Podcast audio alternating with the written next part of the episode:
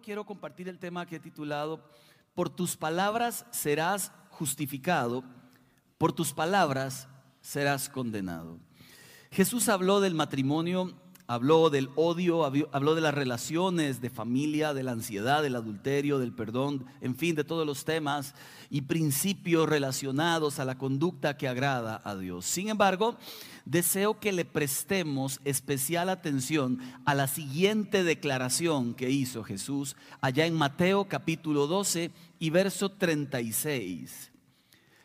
Pero yo les digo, dice Jesús, que en el día del juicio habrá un juicio.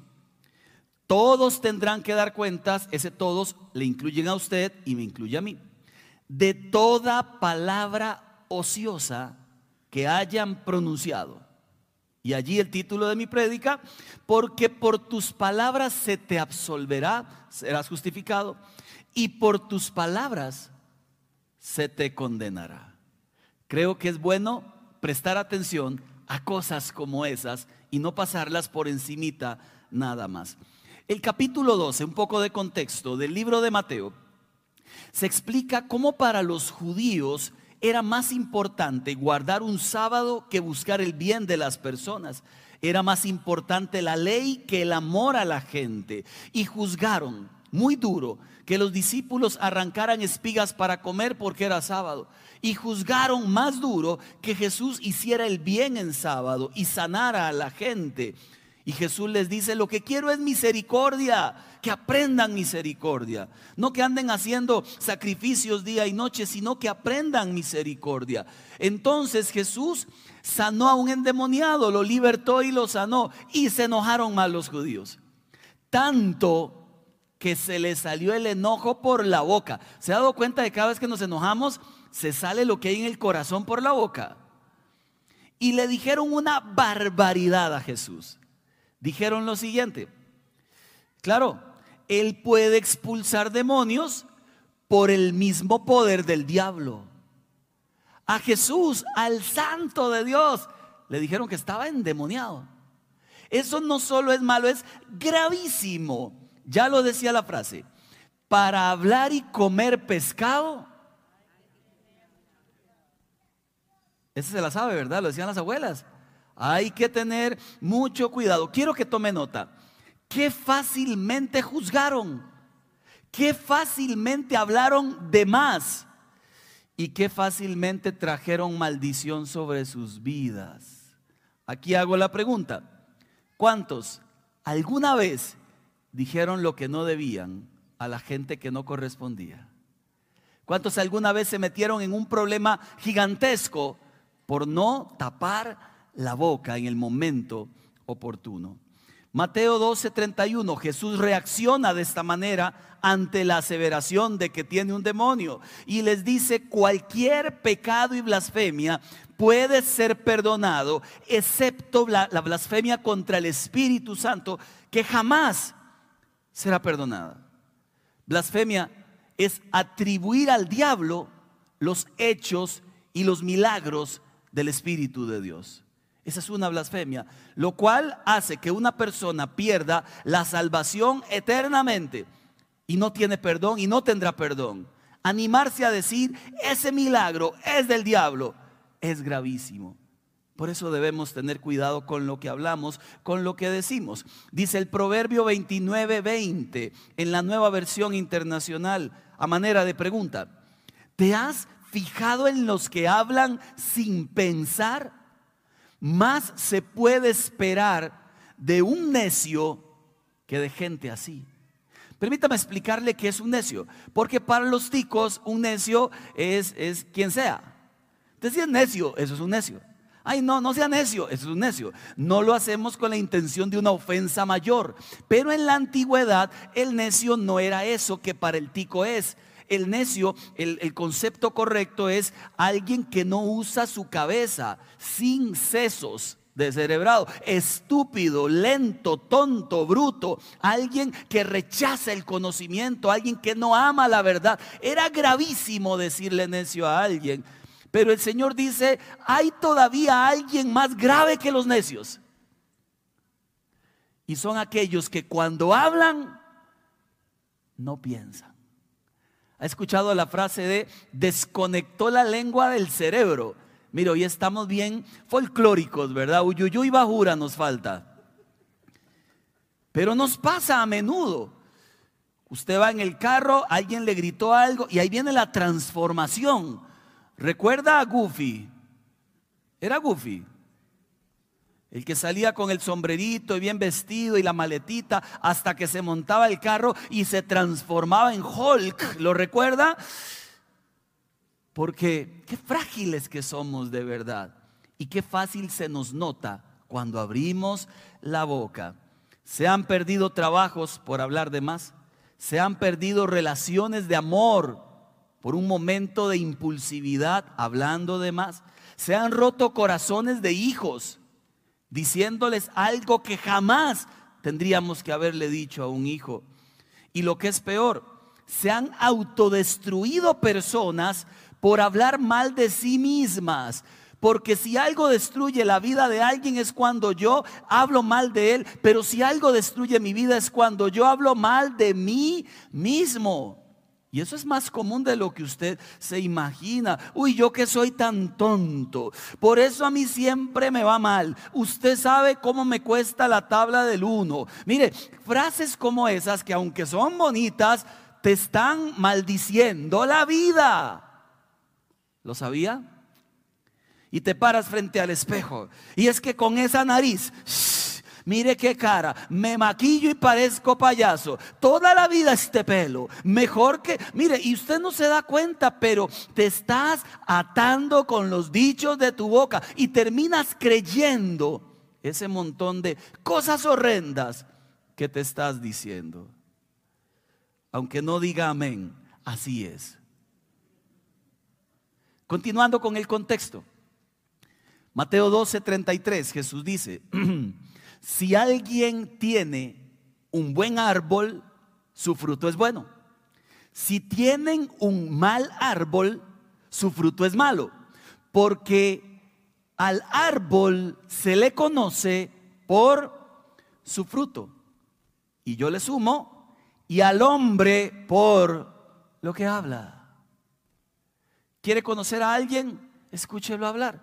Tarde que temprano se le saca lo que hay ahí adentro.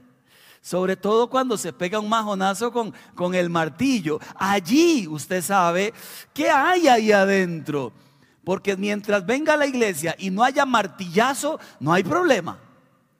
Usted oye cantar corito, levantar las manos, decir aleluya, pegar un brinquito para Cristo, pero una vez que se pega el majonazo, agárranos confesados, Señor, porque ahí se le salió el piso y cas. Mire, eso es cierto.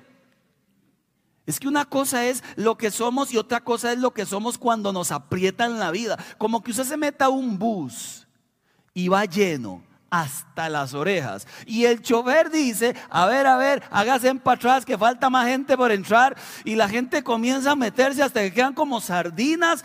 Allí sale el carácter de verdad. Cuando usted lo decimos en Costa Rica, lo estripan. Y se lo digo como decimos nosotros, estripan. Cuando usted le apretan la vida, lo que sale es de lo que abunda en su corazón. Ese es usted. No es lo que aparentamos. Siempre le digo a los chiquillos que están de enamorados, cuando están en ese proceso, yo les digo, espero que pasen pronto esta etapa de mercadeo, porque esa etapa es lindísima, ver, todo es perfecto, hasta lavan plato donde la suegra, pero cuando pasa el periodo de anuncios, ahora viene la realidad sobre todo cuando se casan.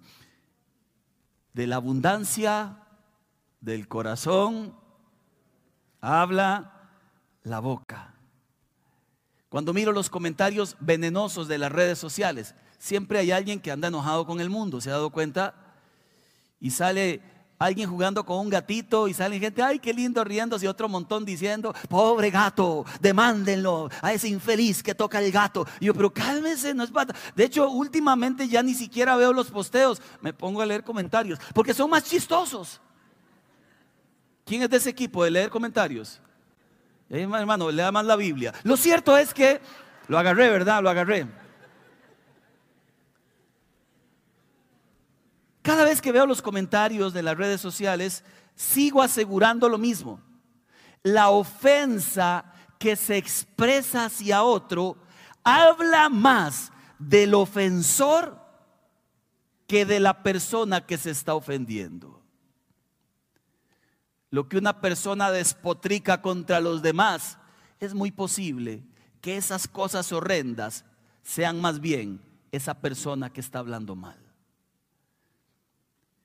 Un creyente no hace esas cosas. Alguien que sigue a Jesús no se mete a redes a ofender porque ama a Dios, sigue sus caminos y entiende que ese no es el verdadero cristianismo. Aunque piensen diferente, aunque no crean como nosotros, nosotros predicamos la verdad de Dios sin necesidad de denigrar ni de ofender a nadie. El problema entonces no es de vocabulario. Ya sé cómo arreglarlo, me compro un diccionario Larousse y se acabó mi problema. No, el problema es de corazón. No es cambiar palabras, es cambiar el corazón. Y el corazón no lo puede cambiar usted. Lo cambia Dios. Entonces la oración no es, Señor, enséñame cuatro o cinco palabras adornadas. La oración es, cámbiame el corazón. Porque cada vez que hablo, a alguien ataco, a alguien ofendo, a alguien denigro, a alguien golpeo y sobre todo a la gente que más amo. Y acá el versículo con el que inicié lo abro un poquito más y luego llegamos a la historia que le deseo compartir. Mateo 12:36, yo les digo que en el día del juicio, repito, habrá un juicio, todos tendrán que dar cuenta, todos lo incluye a usted y a mí, de toda palabra ociosa, palabra ociosa inútil, vana, que hiere, que desacredita, palabra ligera, que no se piensa, que golpea, que tiene el potencial de hacer mal, de ofender con la intención de destruir, sea que se la diga usted a alguien o que la diga usted solito contra alguien, aunque ese alguien no se dé cuenta, usted está contaminándose. De esas palabras, de esas reacciones viscerales, tendremos que dar cuentas a Dios, de todas esas palabras. Acompáñeme a una historia del Antiguo Testamento para que se dé cuenta lo delicado del tema. Está en segunda de Samuel, capítulo 16 y verso 5. Cuando el rey David llegó a Bahurim, salía de allí un hombre de la familia de Saúl llamado Simí, hijo de Jerá o Jerá. Este hombre Simí, usted en otra versión lo va a encontrar como Simei, es lo mismo, Simí, Simei era un familiar de un viejillo malo llamado Saúl, el primer rey de Israel. Malísimo, terrible. Hizo desastres contra el pueblo. Fue destruido él y toda su familia por su maldad. Pero este Simí odiaba a David porque David fue el precursor o el que Dios eligió en lugar de Saúl.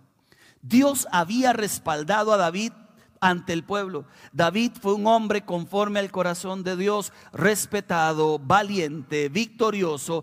Tuvo un pequeñito descuido que terminó en adulterio y asesinato.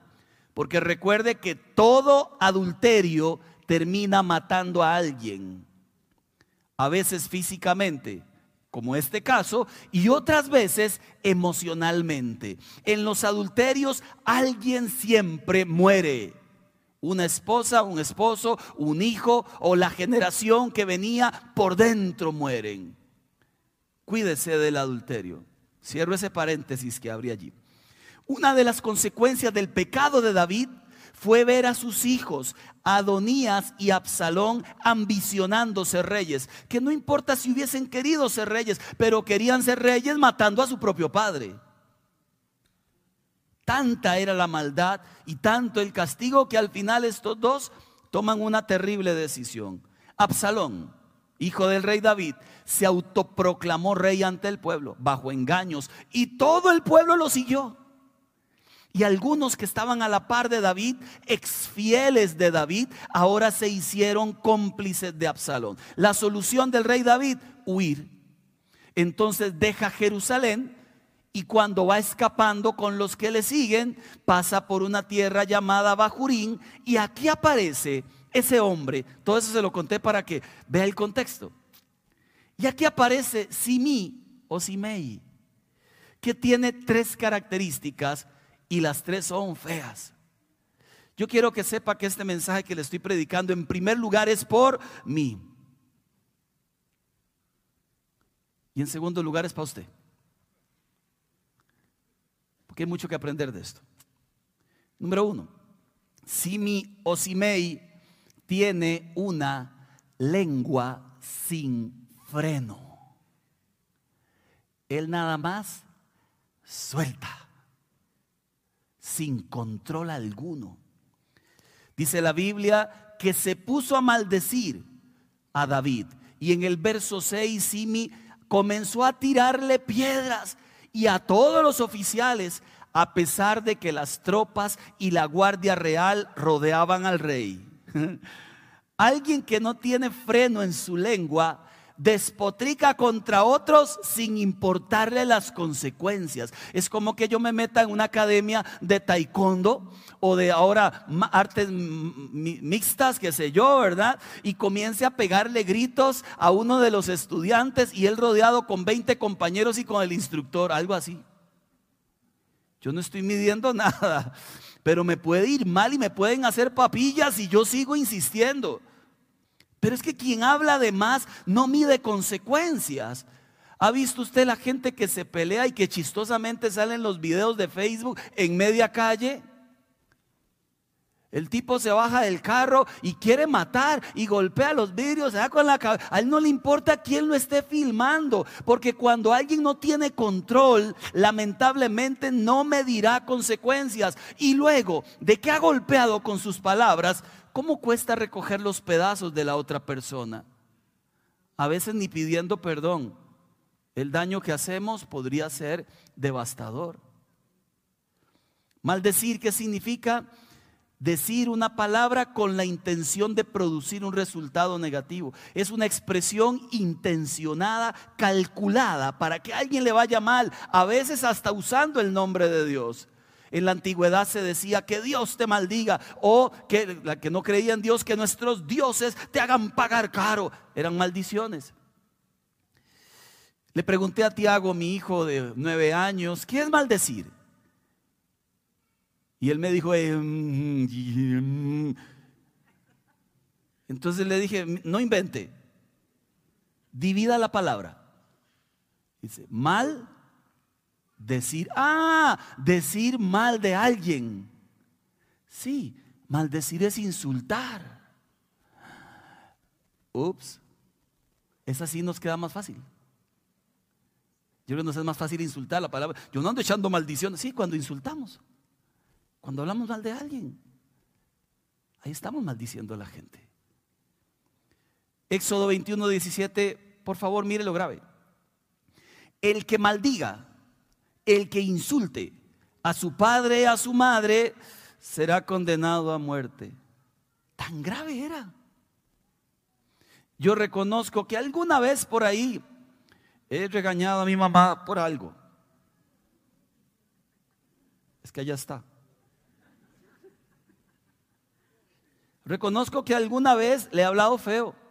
Ay, mi madre, ceño fruncido, como si uno pudiera darse ese lujo.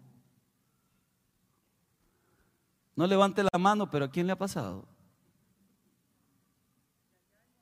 Levítico 19, 14. No maldigas al sordo, no le pongas tropiezo al ciego. Teme a Dios, yo soy el Señor. Habla de la gente que ha tenido alguna discapacidad y más bien les insultan y los maldicen. Cuidado, Dios los protege. Y una más, primera de Samuel 26, 9, dice el rey David cuando peleaba contra Saúl o cuando Saúl peleaba contra David, que Dios me libre de matar a quien él mismo eligió para ser rey. Dios no dejará sin castigo a quien le haga daño al rey que él mismo ha elegido. Y esta facilidad a veces con la que se habla contra líderes de Dios solamente porque no me cae bien, a veces sin ninguna razón. Cuidado, sigue siendo un problema. ¿Qué necesitamos para una lengua sin freno? ¿Qué se ocupa? Freno. ¿Verdad? Para lengua sin freno ocupamos freno. Les lo explico más simple. Cuando le enseñé a manejar a mi esposa, ya aquí hace 20 años atrás, eh, fue una, tragedia, yo no tengo paciencia. Y el primer día, digamos que nos pasa a todos esta misma pregunta. Digo, derecha gas, izquierda clutch y centro freno. Mete primera, mete clutch, va sacando clutch y mete gas. El carro no le brinca, a todos nos brinca. Pero ya aquí me hace una pregunta, ok, estoy clara. Primero era la, etapa conceptual. ¿Qué pasa si acelero? Me dice, y el carro se va y se va, se va y choca. Yo esa pregunta la hice también cuando estaba aprendiendo a manejar, porque no se imagina que el carro tiene vida propia. Y usted me a hablar y él se, como, como no sé, los Transformers, ¿verdad? Y, el carrillo que se va solo. Le digo, no, mi amor, ahí está el del centro. Usted frena y ya. Entonces ya que me miró y me dijo, yo controlo el carro. Sí, como usted la lengua. El freno lo tiene usted. Que lo use o que esté desajustado puede ser. Pero de que tenemos en Dios la facultad de frenar, la tenemos. Yo suelo, cuando estoy emocionado, así que nunca hable conmigo emocionado, hablar. Me emociona hablar y cuando me siento en confianza, hablo. A veces de más. Lo que pasa es que luego de la conversación, ya aquí me lleva a casa y mi amor, es que, ay, este yo creo que no tenía que haber dicho ni este, de verdad, sí, es que suena como raro, es que usted se emociona mucho, es que es bonito, le dije, porque hay algunos que se nos da hablar y, y que a veces no frenamos. Entonces hice un acuerdo con Jackie y le dije, hagamos una cosa, mi amor. Cuando estemos conversando en pareja con alguien y usted sienta que yo voy para alguno de esos lugares donde no debo ir, hágame una seña, levánteme una ceja pégueme una patada, haga un ruido, écheme el agua encima, dígame algo. Y vieran que funciona. La última vez que estábamos conversando me emocioné. Y vieran que, y ya que me volvió a ver como diciendo, ya, too much. Allí reaccioné y dije, no, nada. La persona con la que hablábamos dijo, ¿qué ibas a decir? Ah, después Llegamos a casa y, y Jackie me abrazó y me dijo, me siento orgullosa de ti. Y yo gracias le dije, pero me doy cuenta que todos tenemos el freno. No todos lo quieren usar. Primer gran problema. Segundo, ¿qué le pasa si mío, si May tiene una lengua de juez? Porque quien habla de más casi siempre es porque se cree el juez capaz de conocer las intenciones de todos los demás. Por eso juzga tan fácilmente y por eso critica y por eso condena y por eso maldice. Segunda de Samuel 16, 7. Mire lo que hace este hombre. En sus insultos, Simí le decía al rey, largo de aquí, asesino, canalla, el Señor te está dando tu merecido por haber masacrado a la familia de Saúl para reinar en su lugar. Por eso el Señor le ha entregado el reino a tu hijo Absalón. Has caído en desgracia porque eres un asesino. Todo eso era mentira.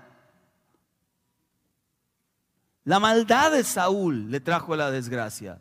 Dios no había puesto a Absalón como rey, él se puso solito, Dios lo arrancó también después. Pero este hombre se creía juez. Conozco las intenciones, sé lo que Dios también está pensando, Dios te mandó esa desgracia.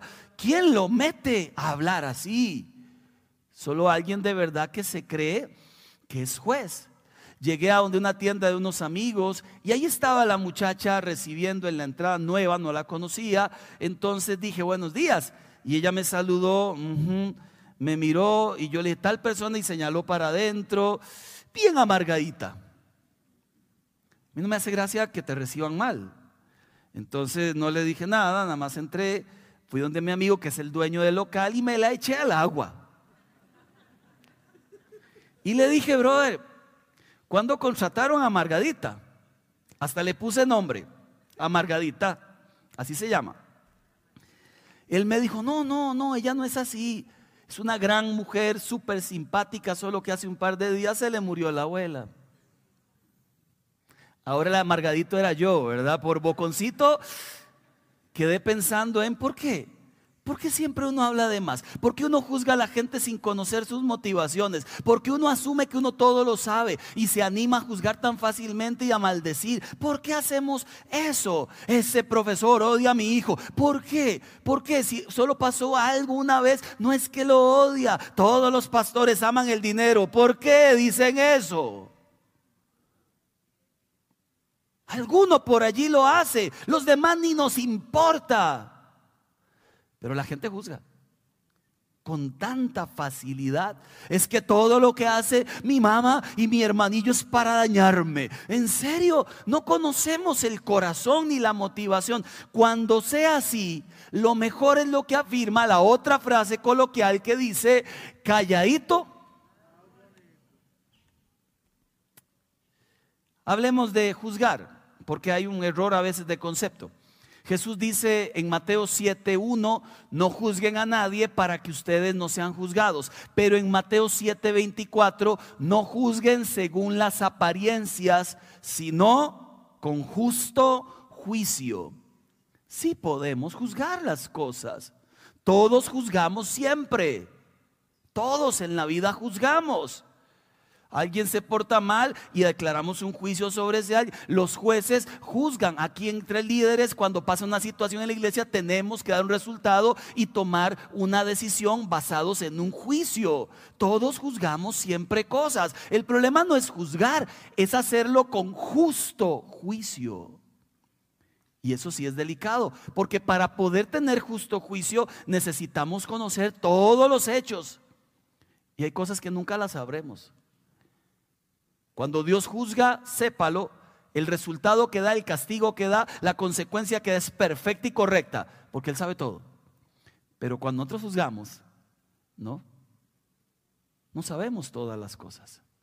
Entonces, vuelvo y le repito, cuide sus labios de que si usted no conoce las cosas, no juzgue. Mejor diga, bueno, parecen cosas que no comprendo, pero voy a dejarlo ahí porque no conozco. Y si sí conoce, y alguien hizo algo mal y usted declara un juicio, tenga misericordia para que el día de mañana a usted no le pase lo mismo. Y quiera usted misericordia cuando usted no ha tenido misericordia. Me doy cuenta que hay mucha gente que en la vida pasan esperando que todos actúen como ellos actuarían o que a todos les gusten lo que a ellos les gustaría. Y si a usted no le gusta lo que a mí me gusta, entonces usted está mal. No es cierto. No olvide que lo que a mí no me gusta, no necesariamente a Dios tampoco. No metamos a Dios en nuestro rollo.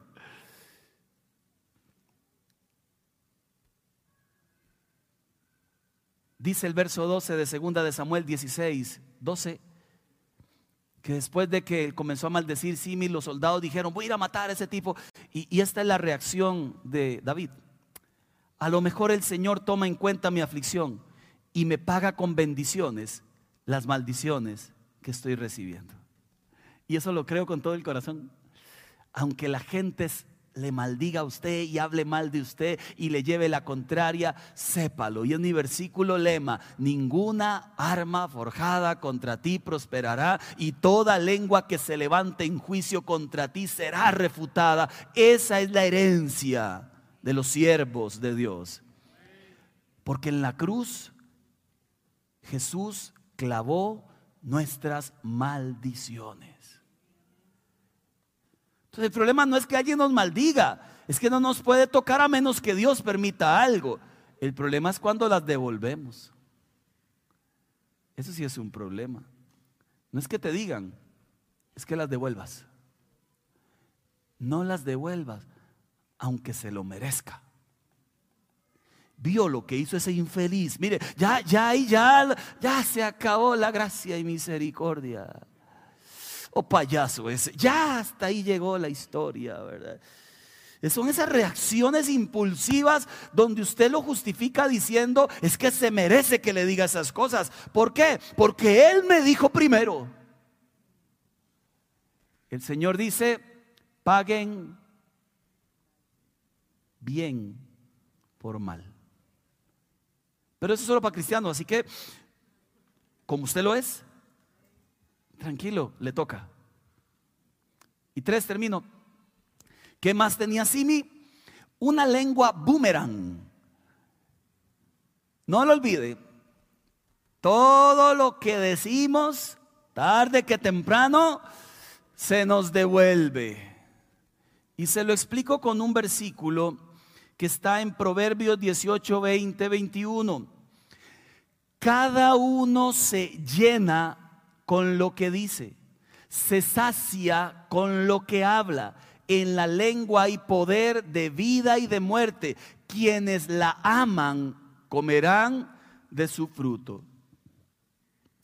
Así se le da una oportunidad. El rey David no lo mata. Cuando el rey David está muriendo, le, le dice a su hijo Salomón, quedas a cargo. Y hubo un tipo que me maldijo feo alguna vez. Tú encárgate. Salomón se encarga.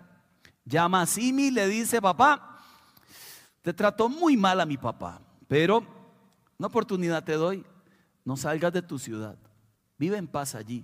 El día en que salgas, date por muerto. Así voy a probar tu fidelidad y tu corazón, a ver si ha cambiado. Porque hay gente que no cambia.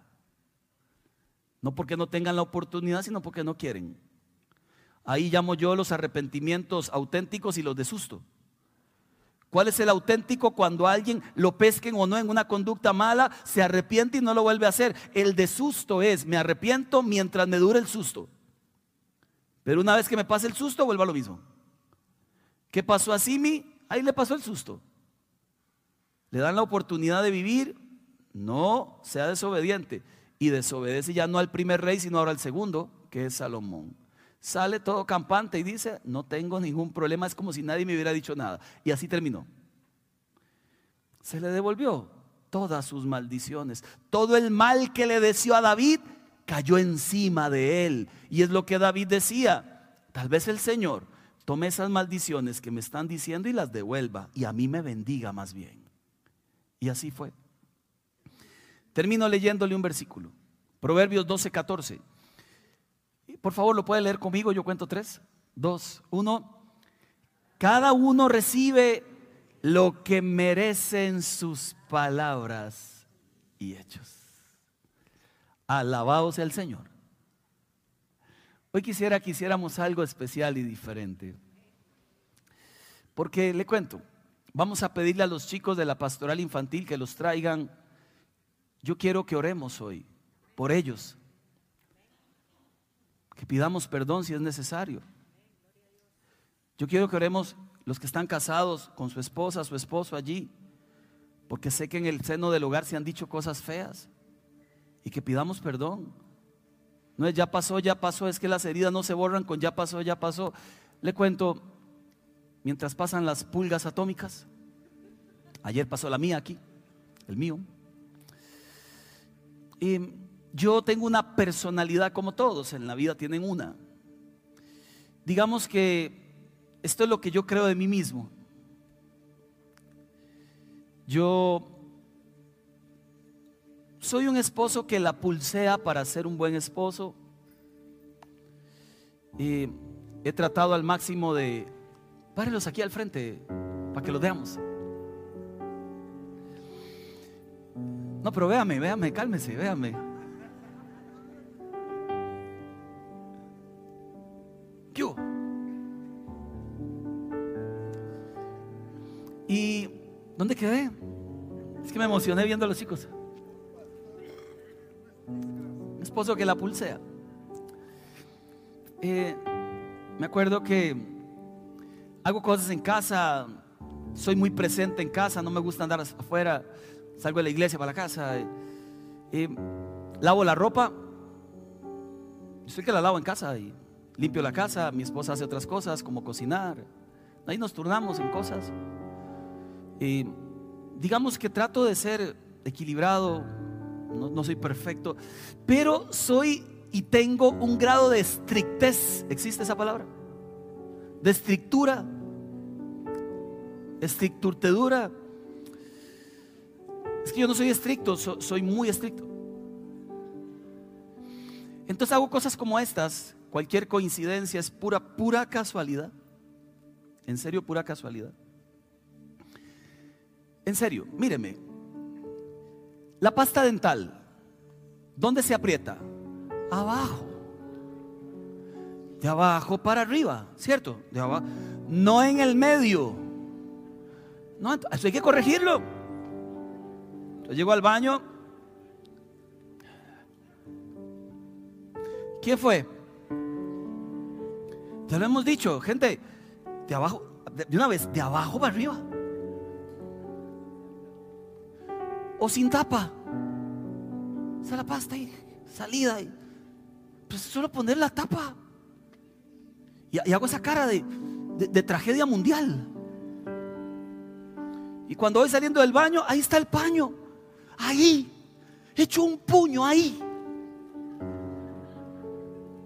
Entonces yo agarro el paño y les digo, gente, el paño se extiende y se guinda. ¿No es cierto?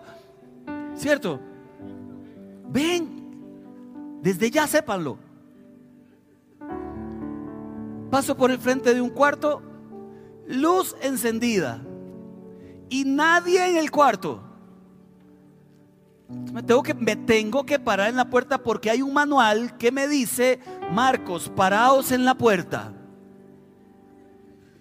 Y digo, familia, la luz, claro, nadie paga el recibo, nadie le importa. Luego comenzamos a comer, oremos. Padre, bendice los alimentos. Tiago, suelte los frijoles, por Dios. Estamos orando. Ay, papi. Me siento en el sillón. ¿Quién corrió el control remoto? Yo lo dejé aquí. ¿Verdad que no tienen que moverlo? Tiene que estar donde uno lo deja. Eso lo sabe todo el mundo. Hay libros que se han escrito de eso. Quiero que sepa que esto que le estoy contando no es un chiste. Es cansado. Para toda la familia. Es cansado para uno. Porque la vida no es así. Eso es cansado. Y uno regaña y dice y molesta y ofende. Y, ellos van creciendo con esa idea de nunca quedo bien con nada. Nunca hago nada bien. Y hay un momento en que tenemos que detenernos y mirar a la esposa y decir, perdón, hablo de más. Mirar a papá, mamá y decir, perdón o mirar a los chicos y decir perdón. Porque ellos tienen la oportunidad, como usted y como yo, de crecer siendo amados. Y de crecer siendo niños. Si queremos que sean viejos así. Y no se vale. Yo quiero que oremos, pero que declaremos sobre ellos, sobre las familias, verdades de Dios. Así como nos animamos a veces a declarar cosas que no debemos. Yo reconozco que estas semanas he estado practicándolo en casa, con Tiago sobre todo. Lo corrijo mucho y dije, qué cansado para él ser mi hijo. Entonces ahora uso intencionalmente y contra mi naturaleza extraña, planifico palabras. Lo acostamos, meto al cuarto, lo abrazo y le digo, estoy orgulloso de ti. Yo creo que es el mejor momento de él porque ahí cambia la cara. Así. Gracias, me dice. Luego lo abrazo y le dije, te vi jugar fútbol, hiciste un golazo. Te pareces a mí.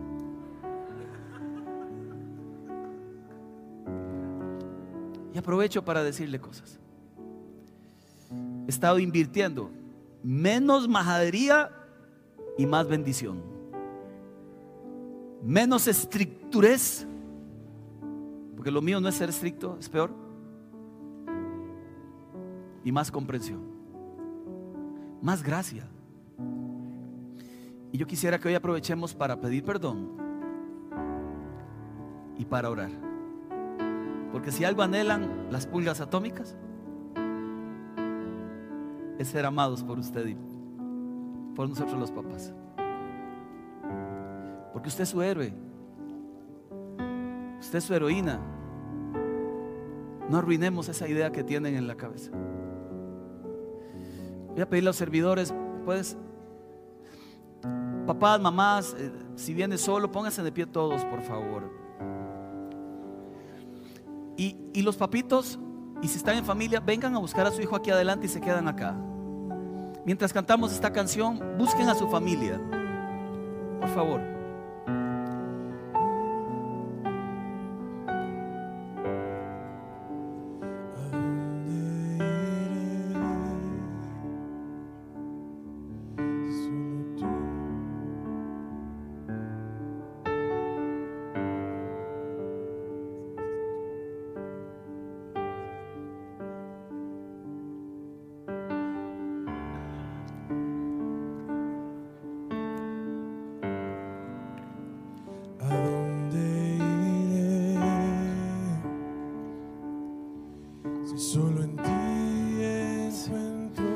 Usted que está ahí atrás, abrace a su familia.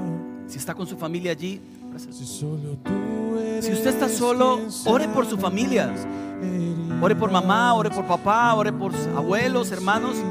Ore por los hijos que no están con usted ahorita. Y quisiera que sea usted el que declare las bendiciones. Aproveche este momento para declarar las bendiciones. Dile, hijo, te bendigo. Perdón si en algún momento mis palabras te han ofendido. Pero hoy decido bendecir tu vida. Si mis lágrimas tú las has secado, no hay otro lugar donde yo quisiera estar. Brazos de papá, En los brazos de papá, que en los brazos de papá, que en los brazos de papá, yo no me quiero ir. en los brazos de papá, en los brazos de papá, en los brazos de papá. Yo no me quiero ir. Le invito a que cierre sus ojos un minuto porque percibo algún dolor, algunas lágrimas que todavía no se han derramado. Papá, es un buen momento para decir a su familia perdón, porque mis palabras a veces los han ofendido, porque mis actitudes a veces no han sido las mejores. Perdón por levantar la voz, perdón por regañar tanto. Es un buen momento, mamá, para que digas lo mismo. Hijos, perdón. Si no he estado tan presente, si no he sido tan consciente de sus necesidades eh, afectivas.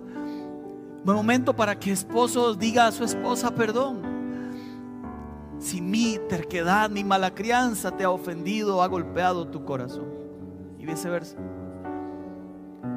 Buen momento para que usted que no tiene a los suyos aquí, vuelva a casa hoy hacerlo bien. Para que se cuide no solo de no maldecir a otros, sino de no maldecir su hogar. Y usted que se ha visto al espejo y no ha encontrado algo bueno, hoy pida perdón a Dios porque Dios te hizo perfecto. Decía el salmista, formidable soy, Señor. Maravillosamente complejo soy. Y en tu libro estaban escritas todas aquellas cosas que luego fueron creadas. Dios eligió como eres. Y a Él le pareció bien. Dios eligió tus imperfecciones. Y para Él son perfectas. Por eso te llama su hijo, su hija, en quien ha puesto su corazón y su mirada. Te desprestigies más ante un espejo. Di aquello que Dios dice. Ante mis ojos eres de gran estima. Nosotros hoy, Señor, Oramos por las familias, suplicando, Señor, que, que nada nos mueva de tu presencia, Señor. Pues mi lugar favorito. Son los brazos de papá. En el altar te conocí, en el altar me quedo, en el altar te conocí, en el altar me quedo. Nada me moverá, nada me moverá, pues mi lugar favorito. Son los brazos de papá. En el altar te conocí, en el altar me quedo, En el altar, te conocí, en el altar, me quedo, nada me moverá,